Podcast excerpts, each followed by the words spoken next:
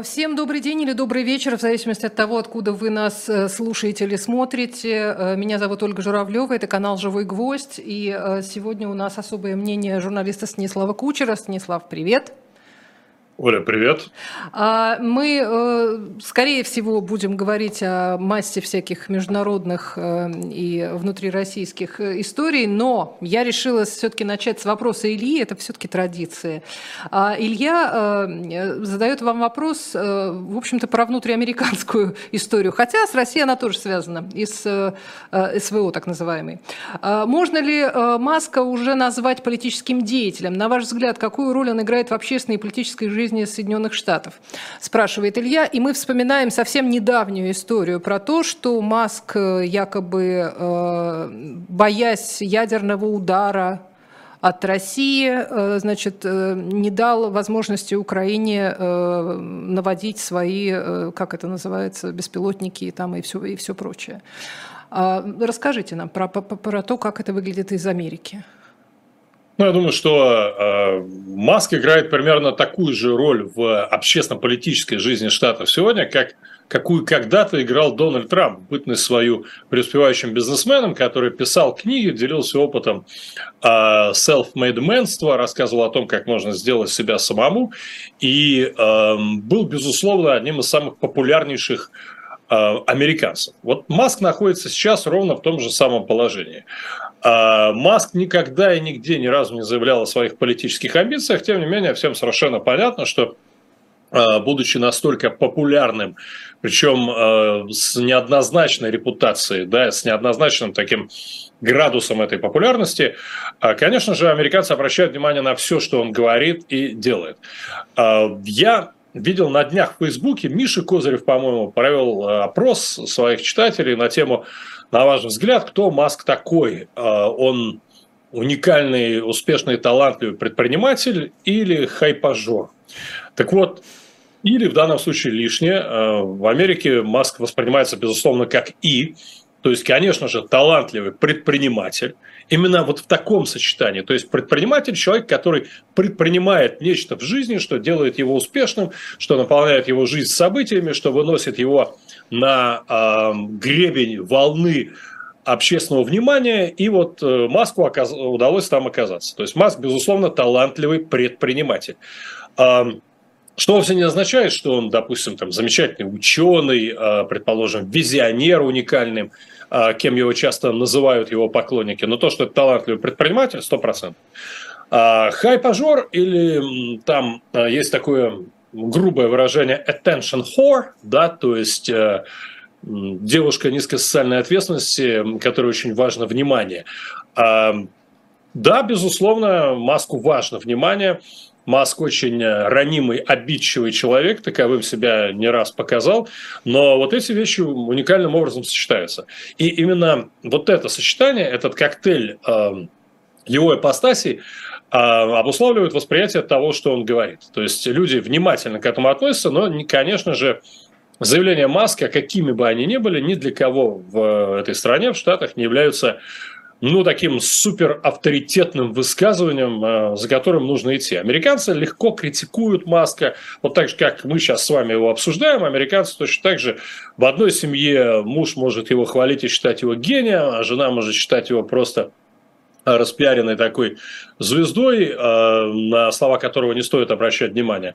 Поэтому вот я бы сказал, что в среднем по больнице в Штатах отношение к нему именно такое. Да, безусловно, его уважают, как э, здесь уважают любого человека, добившегося успеха э, в основном сам, самому, потому что Маск, безусловно, несмотря на то, что у него хорошая семья, а, состоятельные всегда были родители, тем не менее, Маск, конечно же, обеспечил себе дорогу наверх сам. Да, с помощью, опять же, партнеров самых разных, у которых он там занимал деньги, а, с которыми он вместе работал, но, тем не менее, сам. Поэтому Маск вот с этой точки зрения уважает. Но а, из-за того, что заявления он в своей жизни делал очень разные, часто противоречащие друг другу, а, вел себя довольно истерично, особенно в истории с Твиттером. А, поэтому, повторяю, вот так, чтобы на 100% всерьез его здесь не воспринимает никто. И надписи на бамперах машин «Я купил эту машину еще до того, как Маск поехал крышей», они весьма-весьма популярны, их можно встретить довольно часто. Соответственно, повторяю, вот эта параллель Маска с Трампом, на мой взгляд, весьма уместна. Это не означает, что Маск завтра начнет э, политическую карьеру и будет баллотироваться в президенты. Сейчас вряд ли, поскольку все-таки Маск не родился в Соединенных Штатах, поэтому э, при действующей конституции, и при действующем законодательстве ему э, предвыборная президентская кампания точно не грозит. Но тем не менее. Но что касается, кстати, всей истории с э, Украиной, то здесь тоже к Маску довольно неоднозначное отношение, потому что сначала, когда война началась, и Маск однозначно э, высказался против войны, против путинской России в поддержку Украины и пообещал помощь э, со своим Старлинком, вот это было воспринято всеми абсолютно на ура, молодец Маск, так держать. Да? Потом, э, потом стали, опять же, в прессу просачиваться разные интересные подробности того, как на самом деле поставка Starlink происходила, что там были сложности, его начали критиковать. Ну а после того, как прозвучали его заявления, просочились точнее в прессу информация о его с, э, контактах с э, российской властью и конкретно с Путиным, вот, собственно говоря, после этого среди многих э, американцев, так жестко проукраински настроенных, его, его авторитет упал. А при этом замечу, что сам Маск все-таки, да, он достаточно ясно прояснил э, всю эту ситуацию, и ни разу он не высказывался, опять же, там, ни разу не брал назад своих слов об агрессии Москвы, о необходимости помогать Украине, собственно, э, продолжал ей помогать на протяжении всей войны.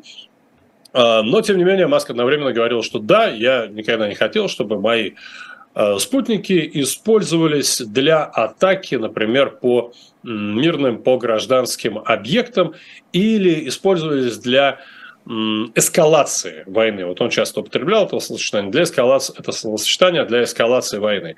И в данном случае всю эту историю он объяснил ровно тем, что да, вот на его взгляд это может вызвать эскалацию. Опять же, на него многие набросились, как же так, почему э, эскалация войны с целью победы Украины над российской армией это благое дело, поэтому ты должен этому помогать. Но здесь Маск э, просто повторил то, что он не раз повторял, что да, что бы я ни делал, э, это не должно привести к эскалации насилия. Поэтому в этой истории, на мой взгляд, и по мнению очень многих американцев, с кем я общался, Маск на самом деле остается верен самому себе, нравится это кому-то или нет. Но получается, что э, даже человек, который не, э, не станет президентом, скорее всего, ну, как бы и, не, э, и даже не заводил об этом речь, э, он очень сильно, э, благодаря своим, своим активам, он буквально может править миром, потому что он может поставить спутниковую связь, он может э, там, я не знаю, бесплатно предоставить что-то, он может э, наладить какие-то вещи, и он может точно так же перекрыть возможности своих, своих спутников. Это получается очень важная фигура, и не, как сказать, не, не вызывает ли вопросов вот такие вот космические возможности а, одного человека, тем более, как вы сами говорите, человека очень э, сложного и психологически, и психически такого э, достаточно подвижного. Подвижного, мягко скажем, подвижного, да. Оль, ну смотрите, а, вы сейчас понимаете тему, на которую мы с вами можем разговаривать несколько часов подряд, потому что это тема вот такого замечательного мира в 21 веке, постмодернистского. Помните, еще в конце 90-х э, была серия фильмов э, про Джеймса Бонда, или там в начале нулевых уже. В одном из них, я сейчас просто не помню точно название, в одном из них был такой медиамагнат, а, который такой доктор зло очередной, да, но на этот раз в роли медиамагната, который э, чуть ли не мировую войну собирался организовать, столкнуть Китай с Соединенными Штатами и с Англией и э, при вмешательстве России. Все ради того, чтобы были классные заголовки. И там вот очень четко показывалось, как человек э, таким образом пытается управлять мировыми процессами, бросает вызов правительствам и может спровоцировать войну. А, собственно, этот прогноз в известной степени сбылся. И Маск, конечно же, такой не один – Таких людей много. Но представим себе, если завтра, например, Марк Цукерберг вдруг э, решает выступить на стороне Владимира Путина или Северной Кореи. Ну, просто у него что-то в голове повернулось, и он решил так поступить. И вот вся мета, Facebook, Instagram, все вдруг э, меняют свою позицию и начинают активно играть на э, поле, на поле авторитарных режимов. Да? Подождите, как раз, сейчас, как раз сейчас зашла речь о том, что э, WhatsApp может, э, может перестать э, быть просто специальной, специальной почтой, мессенджером для 70 э, миллионов, по-моему, посетителей в сутки в России, а, потому что тоже собираются запускать какой-то информационный контент, какие-то каналы, и э, тогда его запретят. Ну, конечно. Хотя сейчас WhatsApp, как я понимаю, является ну, наверное, ключевым мессенджером, по которому в России люди переправляют друг другу э, информацию, просто общаются, в том числе отправляют друг другу ссылки на разные заблокированные в России медиа. Э, я с помощью, там, я отправляю часто по WhatsApp Э, статьи, которые можно прочитать без VPN в России, э, моим школьным друзьям, знакомым, э, путинистам, у которых, которые не пользуются ни Фейсбуком, ничем. Поэтому это интересная новость. Но я просто потому, что, возвращаясь к теме, которую мы обсуждаем, угу роли личности в истории, особенно сейчас, роли большого крупного предпринимателя, то понятно совершенно, что эта роль огромна. Опять же, Маск в этом смысле не главный герой. Представьте, что Сергей Брин завтра изменил представление о прекрасном, да, и встал, допустим, на... Допустим, его просто купил Путин. Вот представляем себе, что Брина купил Путин. И дальше что происходит? Google – это ключевой поисковик и вообще э, дверь для 80% землян в этот огромный большой мир.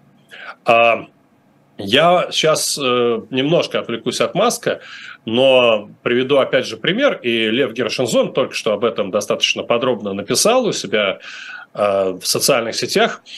Тема эта продолжается с февраля, по-моему, этого года. Например, Google Discover есть такой сервис – который активно помогает российской пропаганде. Вот просто на протяжении всех этих месяцев он упорно помогает российской пропаганде. А сам того не желая. Ну, просто так работают его роботы, искусственный интеллект, который отбирает и предлагает в поисковике россиянам статьи, в первую очередь, «Комсомольская правда», «Царьград ТВ» и других пропагандистских ресурсов. И если посмотреть статистику, то выяснится, что ежедневно, благодаря Google Discover, миллионы россиян, там просто цифры 30-40 миллионов россиян, ежедневно э, читают пропагандистские медиа, пропагандистские статьи именно благодаря Google Discover, которые они используют активно на своих андроидах. Вот вам пример того, опять же, как компания ну, в данном случае сама того не желает, тем не менее работает на российскую пропаганду. Ну, то есть мы здесь на Западе а, разные господа, живущие в Америках, в Европах а, и так далее, рассуждаем о том, как вот лучше обеспечить доступ а, россиян к объективной информации. Открыть, например, с помощью проекта «Самоздат онлайн», с которым я работаю, закрытые эхо, там, дождь, медузу, важные истории, медиазону и так далее и тому подобное. Другие э, проекты есть тоже, которые этим занимаются. Давайте увеличим нашу аудиторию еще на 50 или 100 тысяч человек в неделю. Да? А там, повторю, каждый день миллионы человек приходят и э, читают пропагандистские ресурсы благодаря Google Discover. Вот такая замечательная история, на которую, кстати, здесь в Америке никто практически внимания не обращал. Э, и Лев Гершинзон, и Евгений Симкин, автор самоздат онлайн, и я, и еще люди обращались к там, разные американские медиа. Никто на это просто особо внимания не обращал. Типа, да ну подумаешь, какая-то ерунда. Один американский журналист прямым текстом мне сказал, что, слушай, ну, это же робот работает, это только про деньги, это не про идеологию. Разве это имеет какое-то значение? Многие не понимают на самом деле, какое значение имеет та самая пропаганда.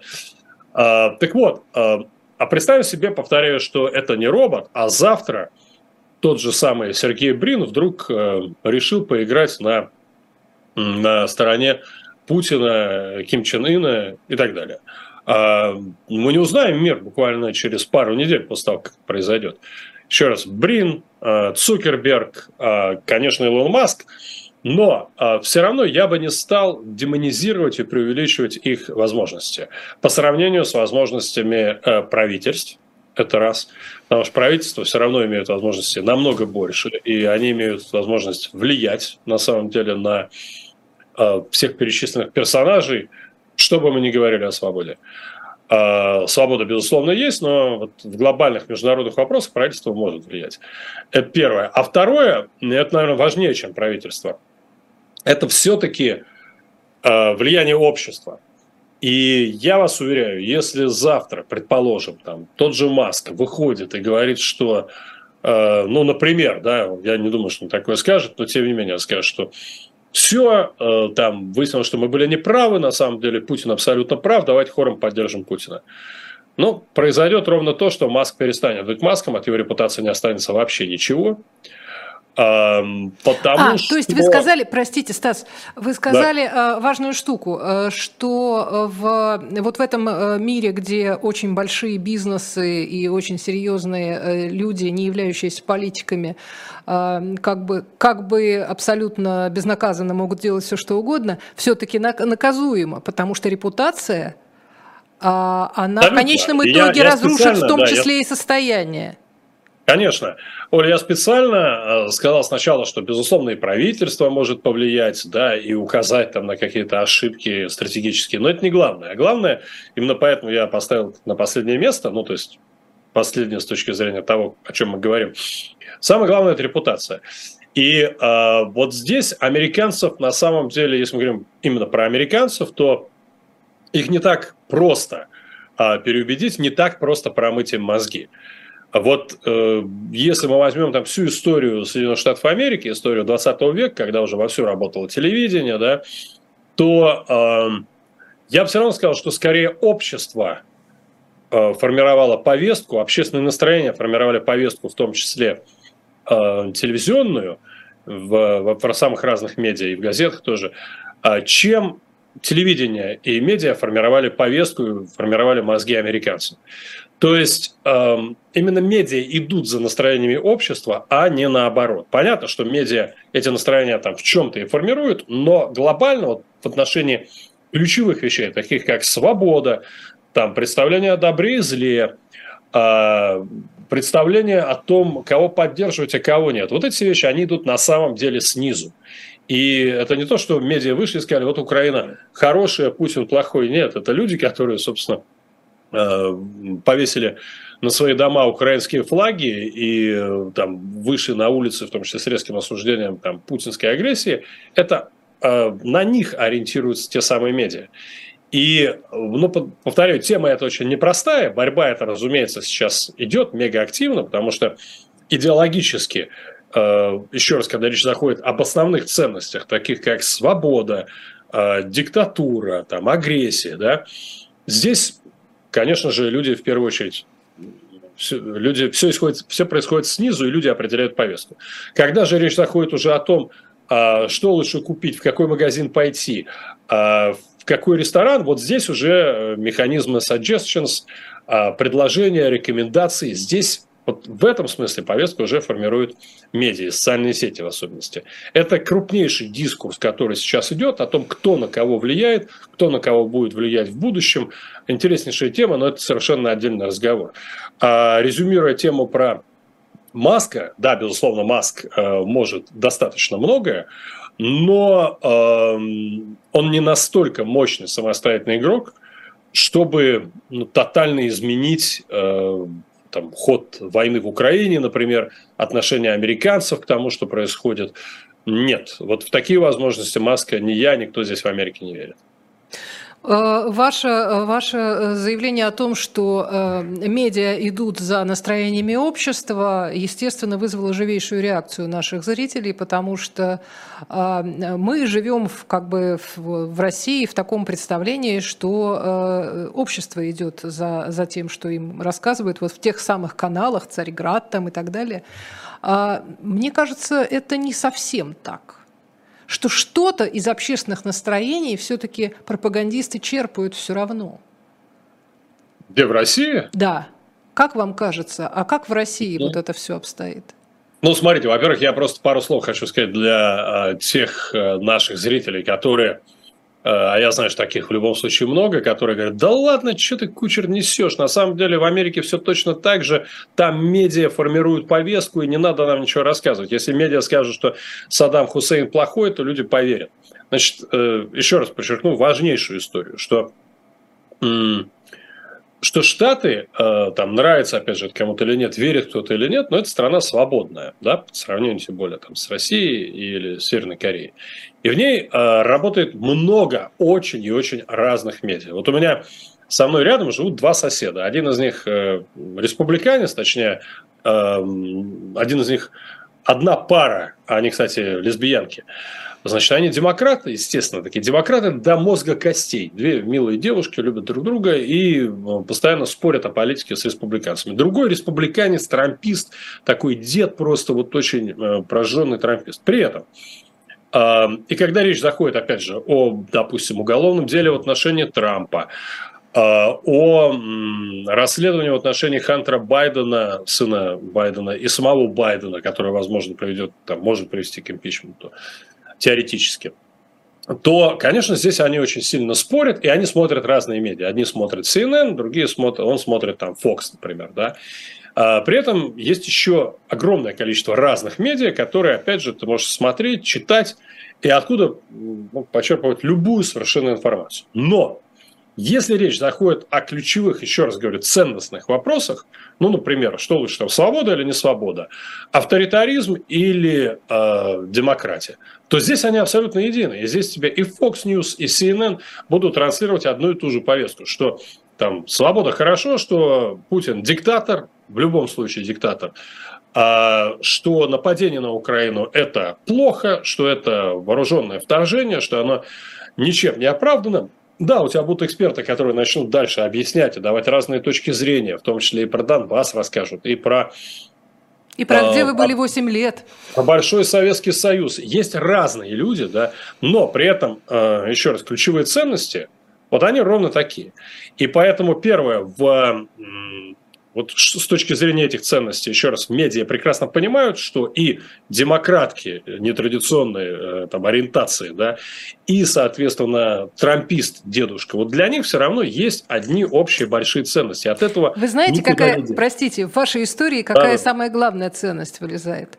Что э, консервативный дедушка э, спорит дискутирует о политике с парой, э, с однополой семьей, но не пишет на них донос, чтобы их, э, я не знаю, там, не, ну это посадили в другая тюрьму. реальность, поэтому это другая реальность, какая там, они, их дети играют вместе совершенно спокойно, и дедушке никто не мешает э, отпускать своего внука, общаться с ними, там, тусоваться, плавать, э, и ну просто он дает внука, они с ним общаются целыми днями, ничего страшного, да, то есть он не боится, что они на него как-то плохо повлияют, это как раз абсолютно нормально. Но теперь, если говорить о э, России, о том, насколько э, медиа идут за настроениями россиян, то здесь, э, ну, это как раз к вопросу о, например, о высказываниях Путина, о таком бытовом легком антисемитизме, например, да.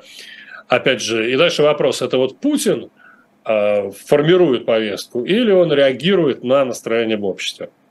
А, опять же, вопрос в том, что общество в разные времена пробуждает в себе разные качества. И, грубо говоря, при прогрессивной просвещенной власти а, общество скорее пробуждает в себе хорошее, доброе, вечное. При, соответственно, авторитарной, жесткой и ну, я не люблю эти совсем простые слова хороший, плохой, тем не менее, при плохой власти, да, общество пробуждает в себе там, худшие свои качества. И с этой точки зрения медиа, они как раз реагируют на, на то, что на то, что лучше в этот момент э, пробудить. Понятно, что в людях, в любой стране, огромное количество людей всегда э, в известной степени шовинисты, в известной степени националисты, в известной степени расисты. Таких но процент хватает. разный в разные времена. Они есть, правильно, процент есть. Но я к тому, что даже в каждом человеке, если копнуть, можно обнаружить, э, ну, как минимум, там, зачатки тех или иных э, настроений. Ксенофобии, например. А, ну, в том числе, конечно. И э, в определенный момент истории, опять же, эта ксенофобия выбирается наружу, просто вырывается наружу и становится востребованной. Когда эти негативные черты, э, проявления востребованы властью, тогда эти э, настроения вырываются наружу, и медиа активно им способствуют. Ну, то есть, еще раз, я представляю себе, что там сидит какой-нибудь, там, не знаю, э, редактор, и вот хочет опубликовать там антисемитский анекдот. какой-нибудь комсомольской правде, условной или безусловной.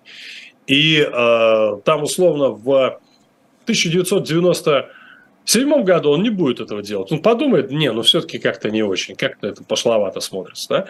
А сегодня он подумает, скажет, что, слушай, ну а действительно, что, ну а правда, ну почему нет? Люди же не любят да, э, евреев, скажет он. И опубликует этот анекдот. Поэтому с этой точки зрения, да. Но я пока вот за последнее, за последнее время, я, к сожалению, не припомню ни одного примера из российских медиа, хотя я за ними слежу просто по роду работы, а, когда бы эти медиа попытались пробудить или вот отреагировать на какие-то хорошие, светлые качества россиян, которые в них безусловно есть. Вот этого не помню.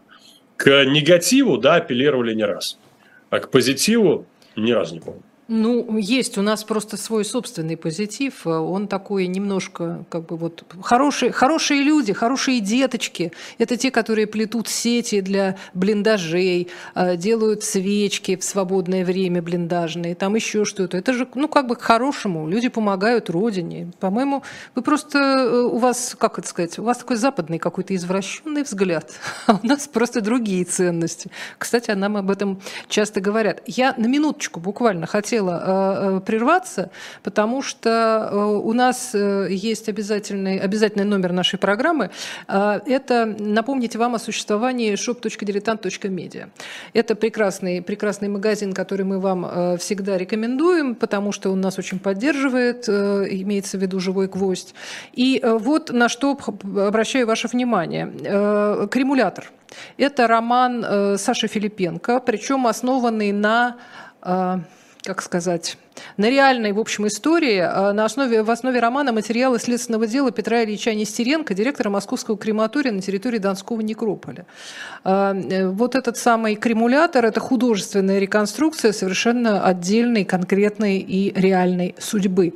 А, рекомендую обратить внимание на эту книгу. Если, если захотите, мы вам Э, вы укажете в заказе, что вы хотите, например, какой-нибудь автограф, какую-то печать или что-нибудь такое от тех, кто сейчас находится в Москве в редакции «Живого гвоздя», укажите это обязательно в своем заказе. Мы с удовольствием, мы никогда не отказываем, всегда, всегда выполняем ваши заявки. Ну и вообще на шоп «Дилетант» зайти стоит, потому что там уже есть всевозможные мерч, по-моему, еще остались майки, а, по-моему, еще есть, можно посмотреть какие-то дилетанты, если вы не смогли их купить где-то в другом месте. Так что заходите, и нам будет приятно, э, и вам будет приятно, и все, и все будут счастливы.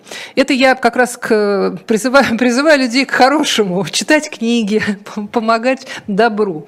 А, возвращаемся к нашему разговору а, и к тому, как, как мы представляем себе, э, как мы представляем себе общество через медиа или медиа через общество. Когда вы э, упомянули то, что президент ну, вообще он всегда, простите, может быть, я, может быть, я э, наговариваю на Владимира Владимировича, но мне кажется, он всегда славился вот такими вот как бы обращенными к народу э, таким вот юмором своеобразным, да, э, что-то пошутить про женщин, про евреев, э, ну вот про, про тещу, я не знаю, про если бы у бабушки были усы, там, ну что-то вот в таком духе, он периодически это допускает. Поэтому, как бы, когда он то же самое вот э, говорит про Чубайса, ну, в том же стиле, это, в общем, не то чтобы ново для Владимира Владимировича.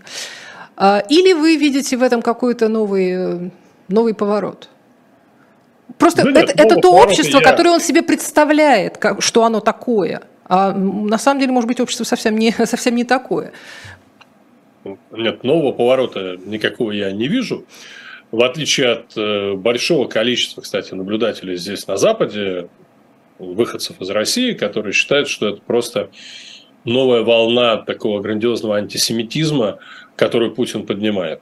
Я не думаю, что это новая волна грандиозного анти антисемитизма, а, но то, что именно сейчас антисемитизм выплывает на поверхность, и этому дается зеленый свет, а, это сто процентов. Еще раз, почему это не новая грандиозная война? Нет, это не то, что было там в Советском Союзе вскоре после войны, дело врачей, космополитизм, вот это все, да. Но... А, Пока. Может, может быть, может быть. Но то, что именно сейчас э, в тренд, я бы не сказал, что они возвращаются, так было и несколько лет назад, и пять лет назад. Э, знаете, в России очень много конспирологов, да, всегда было и есть. А, но эти конспирологи, ну, к примеру, в 90-е люди, рассуждающие о мировом правительстве, о там, масонском заговоре, о влиянии тайных обществ на развитие человечества. А вот все эти люди в 90-е или там в начале нулевых, они были маргиналами. Да? Люди типа того же самого Дугина, люди типа того же Проханова. А совершенно понятно, что уже в канун 23 года эти люди оказались в мейнстриме, и мне довольно часто приходилось, еще я из России уехал в 2019 году, но мне в начале 2019 года, но мне приходилось э, все чаще и чаще слышать уже из уст людей, так или иначе облеченных властью, властью либо государственной, либо в медиа, все чаще приходилось слышать, э, ну, как раз такие рассуждения на тему того, что, ну да, вот все-таки, ну есть же там какие-то темные силы мировые, которые рулят процессами и которым не нравится Россия. А вот есть же все-таки, и люди начинали рассуждать об этом открытым, мне это казалось очень забавным, потому что, ну, сначала именно забавным, потому что я понимал, что это ну, просто бред, это бред, абсолютно маргинальщина, абсолютно пещерные какие-то представления люди цитировали книжки, которые стали активно издаваться в начале 90-х годов, когда в связи с прекращением монополии на книгопечатание а, в России, в Россию просто хлынул огромный поток конспирологической литературы. Самое забавное, что эта литература в основном э, печаталась на Западе изначально, в Америке, в Великобритании. Здесь в Штатах тоже спрос на конспирологию велик, огромен просто. И здесь много разных авторов, которые периодически Э, печатают всякую ну, такую хрень абсолютную. А у этих авторов есть свой читатель, но это никогда не превращалось, э, не приходило в мейнстрим. А в России же, опять же, в 90-е годы это тоже в мейнстрим не переросло, просто э, люди читали, я даже сейчас не вспомню название этих книг, но их на самом деле много было, э, как раз антисемитизм был, э, ну не то что антисемитизм, а, скажем так, утверждение, что евреи правят миром, и что евреи осуществляют какой-то злой заговор в отношении там, всего мира и России в частности, вот эти утверждения там вовсю совершались, а, содержались. Да? И э, там не было никаких призывов там, расправляться над евреями, да, или что-то по этому поводу делать. Просто вот такая констатация, да, вот такие констатации наблюдались. Но никто к этому всерьез, повторяю, не относился, потому что в мейнстриме были совершенно другие настроения. И в начале нулевых, и даже в середине нулевых э, никакой угрозы это не представляло. А вот, повторяю, уже в, в канун э, войны, уже в 18-м, в 19-м, в 20-м годах, чем дальше, тем больше, я обращал внимание, что вот все эти конспирологические теории, они завладели умами уже большого количества людей, которые вчера еще, казалось бы, были очень от них далеки. И для меня это большой вопрос, то ли они завладели их умами, то ли просто эти люди, опять же, разбудили в себе э, те черты, которые есть, наверное, в каждом из нас, э, и которые вот оказываются востребованы в определенный момент времени. Но то, что конспирология, и в том числе рассуждения об антироссийском заговоре, в том числе рассуждения о, о всемирном еврействе, как э, как о плоти этого заговора стали сейчас популярны и востребованы, это факт. И э, вот я наблюдаю сейчас, с одной стороны, повторяю, все большее количество там российских ньюсмейкеров, руководителей медиа, представителей медиа, которые все чаще и чаще об этом уже в открытую заявляют, о том, что да, там типа есть вот мировой заговор, и есть там евреи, которые стоят за этим заговором, а, с одной стороны, и вот бытовых антисемитских шуток с другой. Поэтому, конечно, это опасно. Это опасно в первую очередь для евреев в России и в первую очередь для тех, кто успешен кто достаточно успешен, кто состоялся в бизнесе, и кто... Им ну, сейчас например, вообще нелегко, Стас, простите. Даже не высказывался. Ну, я просто к тому, что все равно есть большое количество успешных бизнесменов, которые остаются в России, которые ничего не говорили по поводу э, войны, которые не обозначали свою позицию, которые не высказывались. Ну, вот теперь, собственно говоря, высказывались, не высказывались, на мой взгляд, они находятся в зоне большого риска по той простой причине, что очень много людей в спецслужбах, прежде всего, они являются носителями а, вот этой конспирологической идеологии, конспирологического мировоззрения. И антисемитизма в разных его проявлениях, от бытового до совершенно уже не бытового, а практически как государственной идеологии. Поэтому да, опасность, конечно же, есть. Не назову это, еще раз говорю, каким-то цунами, новой волной, потому что она постепенно-постепенно э, эм, нарастала. Но то, что вот сейчас эта опасность выше, чем 2, 3, 5, 10 лет назад, это 100%. Э, я просто пытаюсь вспомнить разные другие волны. Э, э, то, что как бы народная, народная, народная нелюбовь к чужим, она действительно связана с повесткой такой официальной. Потому что вспомните, сколько лет было принято бояться мусульманина любого – а это очень сложно в стране, где мусульман много. И э, ксенофобия, которая в основном э, ну, была связана с терактами, с, со всякими вот этими историями, и э, ее, мне кажется, государство как-то, ну не, не, не скажу регулировало, но как-то держало, держало в рамках. Да? Были истории там, с ношением хиджаба в школе, там всякие, всякие разные истории. Сейчас это вроде бы отошло на второй план, но появилась другая прекрасная ну, тема. Же, Надо же еще было ненавидеть грузин, э, украинцев, там, ну, американцев, само собой, надо же еще. Тут, тут много, много кого надо ненавидеть. Ну, евреи там, кстати, действительно. Тем более Зеленский. Ну вот смотрите, просто дело в том, что когда мы говорим о мусульманах, то совершенно понятно, это конец 90-х, вторая половина 90-х, начало нулевых, э, время первой и второй чеченских войн. А, ну, плюс, конечно же, и террористические атаки 11 сентября сыграли свою роль и в Америке. Между прочим, на мусульманах это отразилось по полной программе. Но а, со временем в России, в первую очередь, это было купировано. Почему? Ну, как почему? Потому что Чечня, потому что есть Чечня, потому что решили проблему с Чечней, и после этого, конечно же, было ну, абсолютно э, невыгодно оставлять э, вот такие исламофобские настроения в политической повестке, в культурной повестке. А еще раз говорю, конкретно сейчас, конкретно сейчас в связи со всеми этими разговорами о мы в кольце врагов, о мировой заговор, э, ну, мировой заговор всегда евреи-масоны. Не могут быть участниками мирового заговора только англичане и американцы.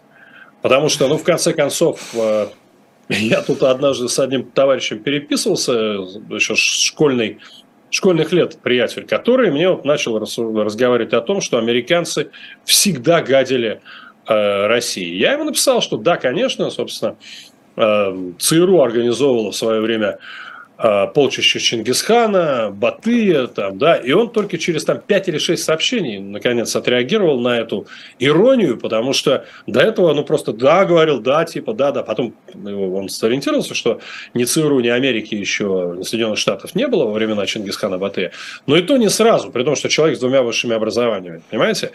И а, поскольку американцы были не всегда, а евреи были всегда, сколько себя помнят люди, а, поэтому, конечно же, проще всего Э, в какой-то момент обратить внимание на евреев.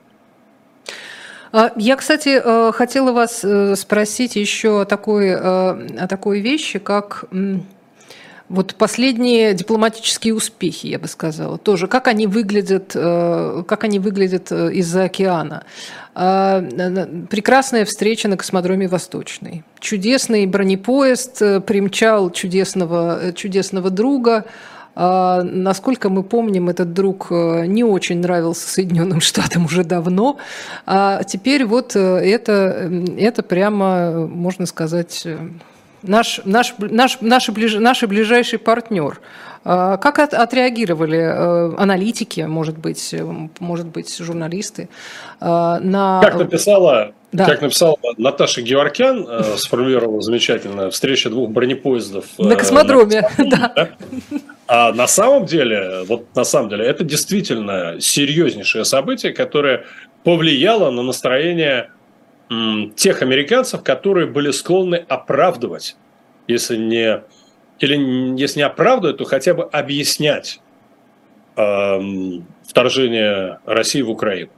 Ну, то есть были такие персонажи остаются, как Такер Карлсон, например, да, э, легендарный американский телеведущий, Fox News, популярный, ну, раньше Fox News, сейчас у него отдельный свой проект, э, которых регулярно цитировали Маргарита Симонян, Соловьева и так далее. Есть еще пара человек, их на самом деле всех можно на пальцах одной руки пересчитать, американцы, которых активно цитировала российская пропаганда, и которые высказывались, делали высказывания пророссийские, ну, скажем так, пропутинские, или которые можно было интерпретировать как пророссийские или пропутинские. Ну, к ним, в частности, относится, например, и Роберт Кеннеди-младший, э, который, опять же, которого очень любит российская пропаганда.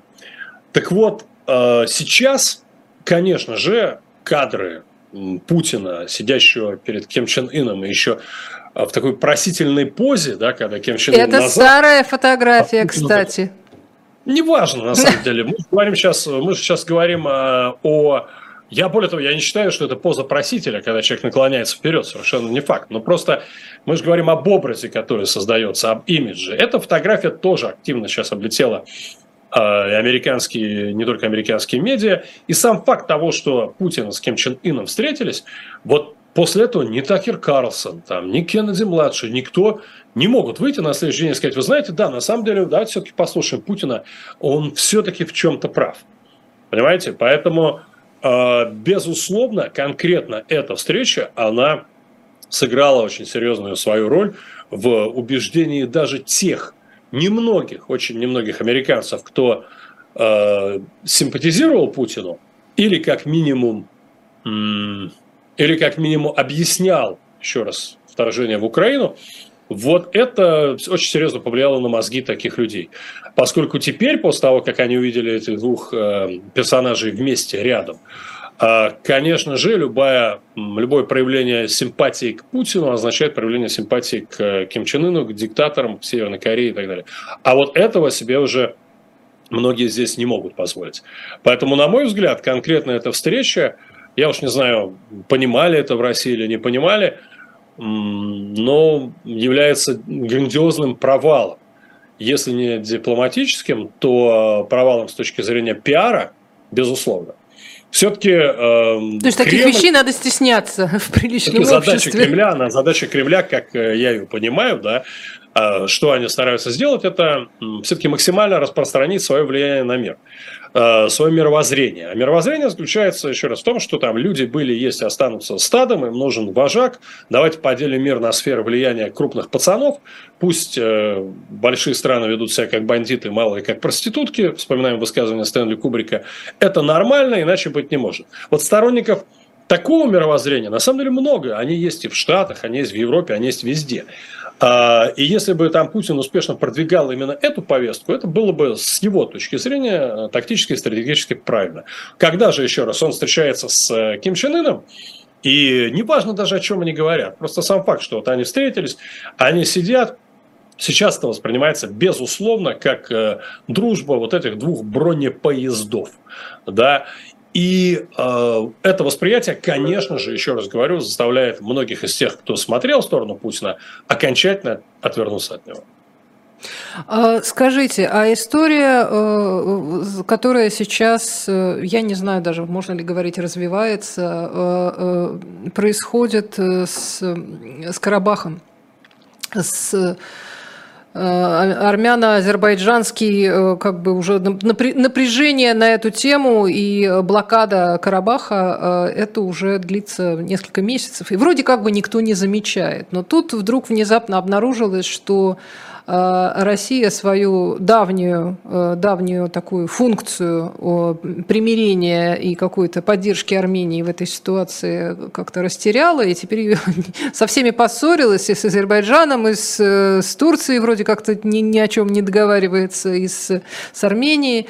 А э, кто-то еще, э, я не знаю, в Америке же огромное количество тоже армян э, живет, насколько я понимаю, там огромное, э, э, огромное сообщество армянское.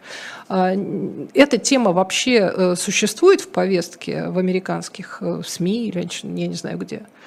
Нет, ну естественно, когда происходят какие-то яркие события, да, вроде наступления, ну, например, когда вот война была, да, или переговоры, начало переговоров, или громкие заявления, которые делает та или иная сторона, а, об этом, конечно, сообщают. Есть информационные агентства, которые работают и сообщают об этом сразу же а, на международных полосах американских газет и там, страницах сайтов, конечно же, об этом сообщают, но это, пожалуй, все.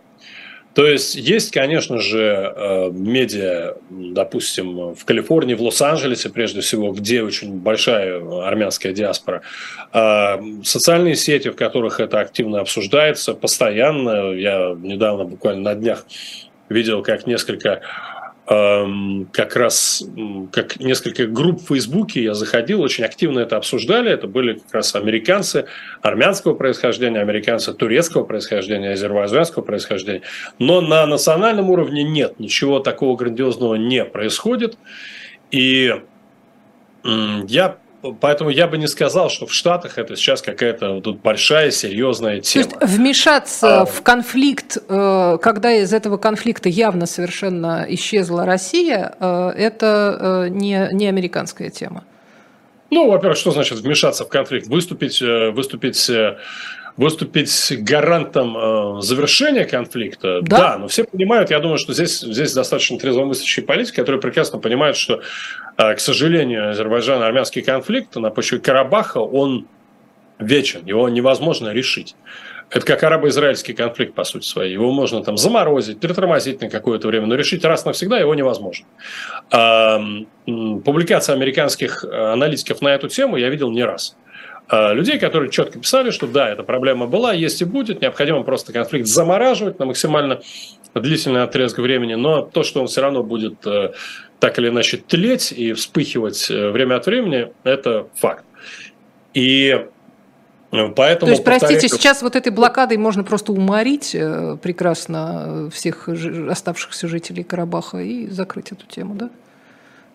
Ну, я не думаю, что речь идет об этом. Другое дело, что сейчас, конечно же, Штаты, посмотреть на, опять же, реакцию российских пропагандистов на Пашиняна, угу. который начал договариваться с Америкой, вести с Америкой переговоры, а, ну, реакция российских пропагандистов сама по себе говорит о том, что, конечно же, Штаты что-то делают. Просто сейчас это не является публичным дискурсом, да, но то, что Штаты предпринимают дипломатические усилия для того, чтобы э, повлиять на ситуацию и выступить гарантом возможного мира для Армении, это факт, конечно же. Мне интересно другое во всей этой ситуации. А, ну, повторяю, до тех пор, пока Штаты громко себя не проявили, ярко себя не проявили в этом конфликте. А, мне интересно то, как э, все чаще и чаще я наблюдаю, как российская пропаганда, опять же, э, реагирует на, ну, на тот факт, что действительно Россия ссорится абсолютно со всеми, на эти дипломатические успехи, в кавычках. Вот э, политолог, в кавычках или без, там, Сергей Марков, он, редкий случай, когда я с ним согласился, когда он написал, что, что вот суть России, суть российского величия – она проявляется в том, что, я сейчас почти дословно цитирую, в том, что Россия может поссориться со всеми вообще. Может себе позволить, потому что вот она великая. Что, вот там не было именно, вот, если бы он написал «может себе позволить» время от времени там, находиться на ножах со всеми, это было бы еще более-менее. А он написал вот просто вот именно так, что вот это суть величия российской политики в том, что мы, э, мы можем ссориться со всеми.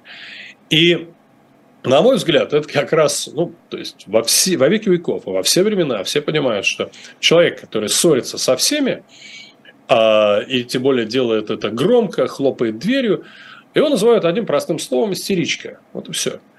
А, и способность человека со всеми ссориться – это как раз проявление слабости. А если этот человек еще и в этих ссорах в основном проигрывает, в итоге остается один – и нарывается на драки, в этих драках э, получает, ну, то это говорит о том, что он еще идиот. Поэтому мне кажется, что Россия сейчас э, ссорится со всеми и проигрывая, а безусловно, все, что происходит в Украине сейчас, это проигрыш очевидный. Все, что происходит вообще через неделю после того, как Россия должна была там взять Киев, якобы, а по заявлению пропагандистов, опять же, все это является проигрышем, да, вне зависимости от изменения обстановки на поле боя. Так вот, э, конечно же, на мой взгляд, сейчас ну, такой тотальный кризис э, российской дипломатии, И в этом смысле мне какой-то степени даже жаль людей, которые работают в МИДе. Просто потому, что они это прекрасно понимают. Я думаю, что все, более-менее, все, кто учился хотя бы там на четверке когда-то в МГИМО, они все прекрасно понимают, в какой, извините за дипломатическое выражение, заднице находится сейчас российская дипломатия. А, ну, тогда про российскую демократию еще несколько слов. А кому-то было интересно понаблюдать э, за выборами в России уже после того, как Песков пооткровенничал, как будут президентские выборы проходить. А, вот, э, вот эта вот электоральная процедура, которая прошла у нас недавно, это не знаю, есть какие-то извращенцы, которые еще наблюдают за этим и делают какие-то выводы о состоянии российского общества, там, чиновников, начальников, политиков и так далее? Оля, я предполагаю, что такие, как вы выразились, извращенцы есть. Это просто яйцеголовые политологи, эксперты по России, задача которых э, докладывать в Госдепартамент, э, правительству, разным соответствующим службам э, на тему того, что в России происходит. Но глобально, конечно же, никто на это уже внимание не обращает совсем. Ну, то есть вообще. Я пишу постоянно для пары американских изданий, и у меня есть достаточно четкое ощущение, что востребовано, что не востребовано. Когда происходит событие, ну, типа Пригожинского мятежа, например, или или а, Пригожинская катастрофа. Или, да, или катастрофа Пригожинского джета. Здесь, да, безусловно, это освещается очень и очень активно, и есть тогда спросы на то, как на это реагирует э, пропаганда и как на это реагируют простые россияне в комментах в разных телеграм-каналах. Американцы стали очень внимательно следить, американские журналисты, э, специализирующиеся на России, за российскими телеграм-каналами. Вот это все есть. Но когда речь заходит о процедуре типа выборов в Москве, или в России, ну, конечно, это, это такая совершенно далекая история, потому что есть четкое понимание, что ну, нет там никакой демократии, и все. А все, что происходит на, все, что происходит на уровнях э, ну, там, муниципальных выборов и так далее, опять же, не имеет никакого ни для кого значения до тех пор, пока, ну, к примеру, на этих выборах э, не победит очередной Ройзман. И то придется американцам долго объяснять, что вот это такой замечательный политик, выдающийся человек, классный парень. Кстати, у него сегодня день рождения. Так что поздравляем. Действительно, на мой взгляд, такой один из немногих народных героев России. По большому счету их два сейчас. Он да Шевчук остались. Так что с днем рождения. Но вот, э, тем не менее, даже я писал однажды там как раз заметку, в которой упоминал, например, упоминал того же самого э, Шевчука, э, упоминал Илью Яшина. Я говорил о россиянах, которые, находясь в России, выступали или выступают против войны. Да? А американцы понимают в целом, что такие люди есть, они им, конечно же, симпатизируют, но для них, для американцев, для большинства все предельно ясно, что да, есть диктатор, есть диктатура, есть небольшое, просто совсем небольшое меньшинство, которое против войны, есть большинство, которое молчит который просто молчит. Американцев иногда интересует эм, социология, и социология, хотя, опять же, все понимают, что эта социология в авторитарном обществе не может быть объективной, но, тем не менее, э, пытаются там найти ну, допустим, даже меня не раз спросили, хорошо, а что непосредственно люди, что простые-то люди пишут? Что, поэтому, еще раз, когда американцы что-то анализируют, они уделяют огромное внимание комментам в телеграм-каналах. И э, у меня тут была история, когда я переводил комменты, тогда еще были комменты в телеграм-канале Маргарита Симонян, и вот это, конечно, производило феерическое просто впечатление на тех, кто слушал, кому я переводил. Это было несколько журналистов, мы просто общались в нашей компании. И э, я одно скажу, что американцы прекрасно, вот в большинстве своем, они не стали хуже относиться к россиянам вообще. Американцы в этом смысле намного доброжелательнее относятся к россиянам, чем европейцы, например, чем соседи России, особенно восточные европейцы. Потому что те понимают, что вот есть непосредственно страна, из которой исходит, исходит угроза миру, а здесь американцы воспринимают, ну еще раз, как э, большинство россиян воспринимаются как жертвы диктатуры. Вот это отношение американцев к россиянам. Здесь я могу совершенно точно утверждать, что такое отношение господствующее. К россиянам не относятся как к нации, которая развязывает э, войны, к ним относятся как к заложникам диктаторского режима. Спасибо большое. Мы на этом вынуждены закончить. Станислав Кучер был сегодня гостем э, нашей программы «Особое мнение». Меня зовут Ольга Журавлева. Спасибо огромное, Стас. Э, спасибо, спасибо всем э, нашим зрителям и спасибо тем, кто поставил лайки прямо сейчас. Благодарю. Меня зовут Ольга Журавлева. Всем спасибо. Всего доброго.